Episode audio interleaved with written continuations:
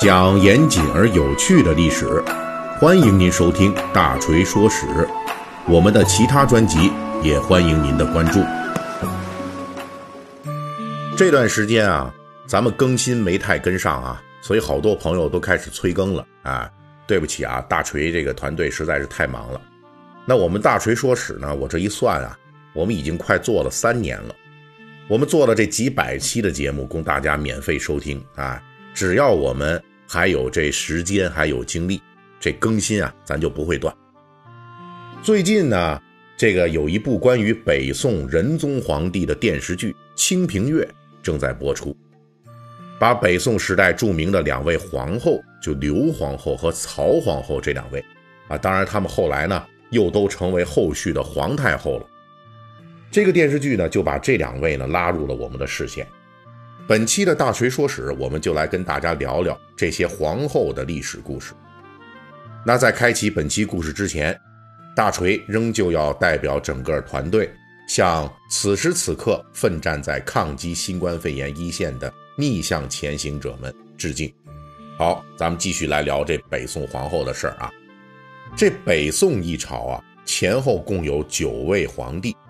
但是他们的皇后一共有多少位呢？一共有二十位，其中尤其是以这刘皇后和曹皇后比较特殊，因为他们在皇后以及这皇太后的这队伍里边，除了说身份显赫之外啊，另外呢还有一个特征，那就是他们都是再嫁的。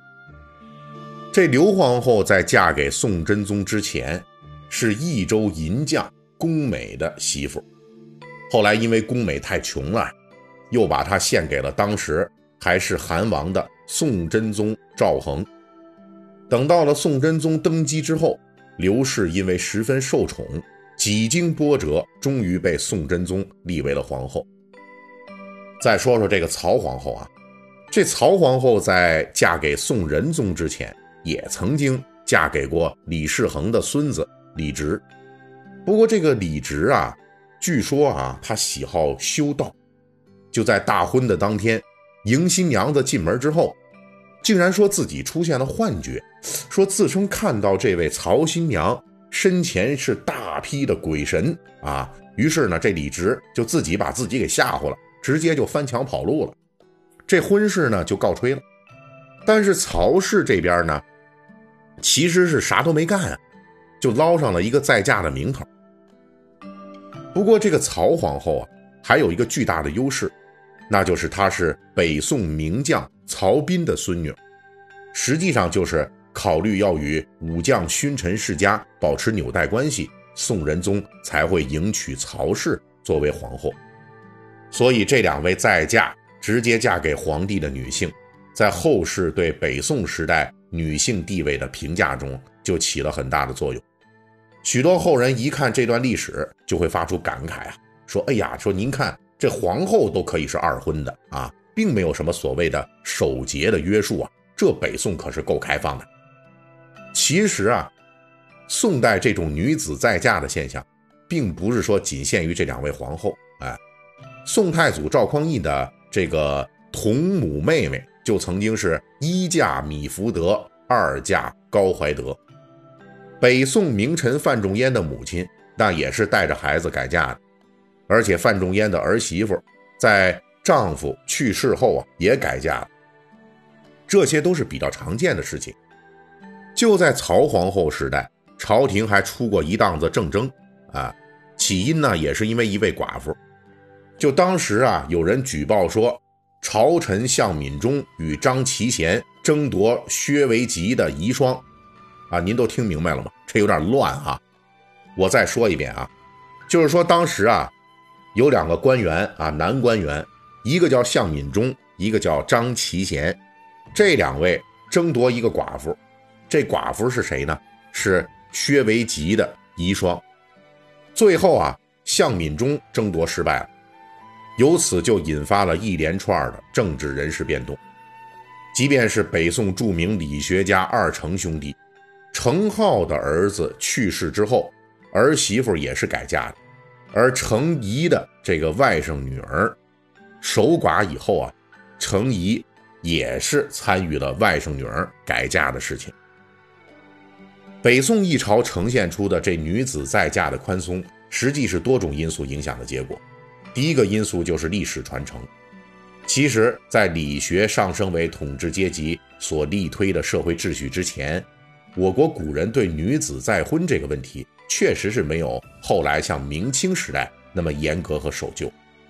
两汉以及隋唐时期都有很多著名的改嫁女性，比如西汉平阳公主改嫁卫青。曹操临死前还嘱咐自己的姬妾们，让他们改嫁，就等等的吧。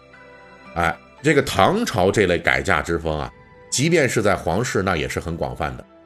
有后世学者就统计说，说唐朝公主里边改嫁过的有二十多人，其中不仅有二嫁的，还有三嫁的。到了北宋时代，这种妇女改嫁之风实际也是延续下来。第二个因素呢，就是宋朝人对。这类事情的认知态度，之所以会有人支持这种再嫁，并视之为就人之常情、很正常的事儿吗？哎，主要的原因啊，并非是说现代的妇女解放等等这种观念，其实是一种在封建社会的夫权认知的延伸。当时的人认为，女子必须要嫁男子以繁衍后代，所以在男子去世或者因为别的原因发生和离之后。这个妇女再嫁别的男子，那是理所应当的，所以这类再嫁呀，就得到了当时一部分人的鼓励。但是，这种妇女再婚的宽松，实际仍然只是一种相对的概念。其实到目前为止，这学界对于宋代女子再婚问题的研究，虽然大部分意见认为北宋时代对妇女再嫁是宽松的，甚至有学者认为这再嫁是受到鼓励的。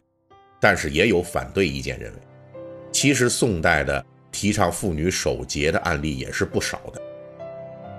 很可能在北宋时期，妇女再嫁和妇女守节是同时存在的。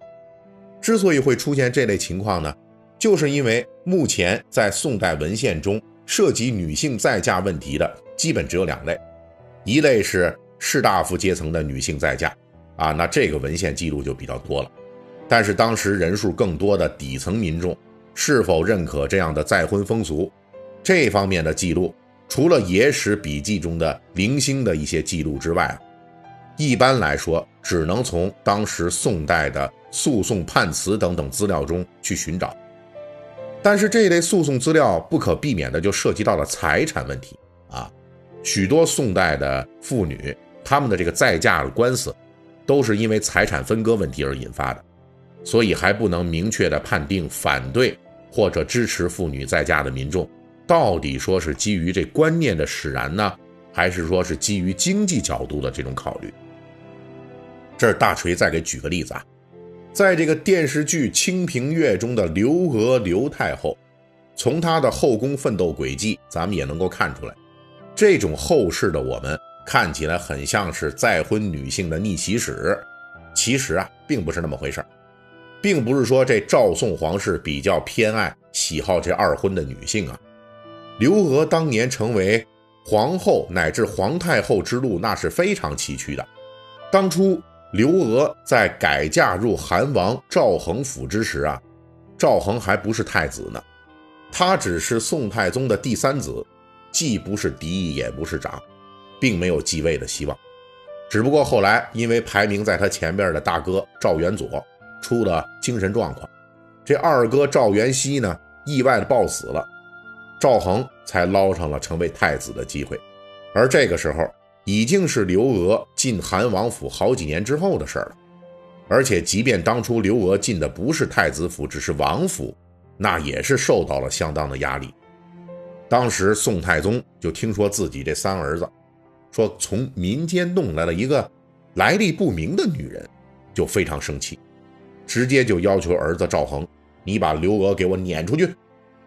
赵恒因为喜欢刘娥呀，所以呢，明面上把这刘娥给赶出去了，实际呀，把她藏在自己心腹的家里了，而且还时不时的去找刘娥私会。而宋太宗撵走刘娥之后，也不太放心呐，哎，知道自己儿子什么样，又给这自己三儿子就安排了宋朝名将潘美的女儿。潘美女儿后来过世了，不过这也无关刘娥任何好处。继续接班的正牌王妃是名将郭守文的女儿，而刘娥需要等到宋真宗登基十年以后，曾经的郭王妃，如今的郭皇后，她也去世了，这才等到了刘娥晋升皇后的机会。而就是这次晋皇后，宋真宗还要跟坚决反对此事的朝臣寇准、向敏中等人是激烈的吵上了一架。从这个角度来讲啊，这个再嫁能够嫁给皇帝的辉煌历史，确实也不像看上去那么容易。好，本集的大锤说史呢，就给大家讲到这里。喜欢听我们的节目，可以微信搜索添加四四七九二五八零三一七八，让小助手拉您进入大锤粉丝群，也可以关注我们的大锤说史同名微博或公众号。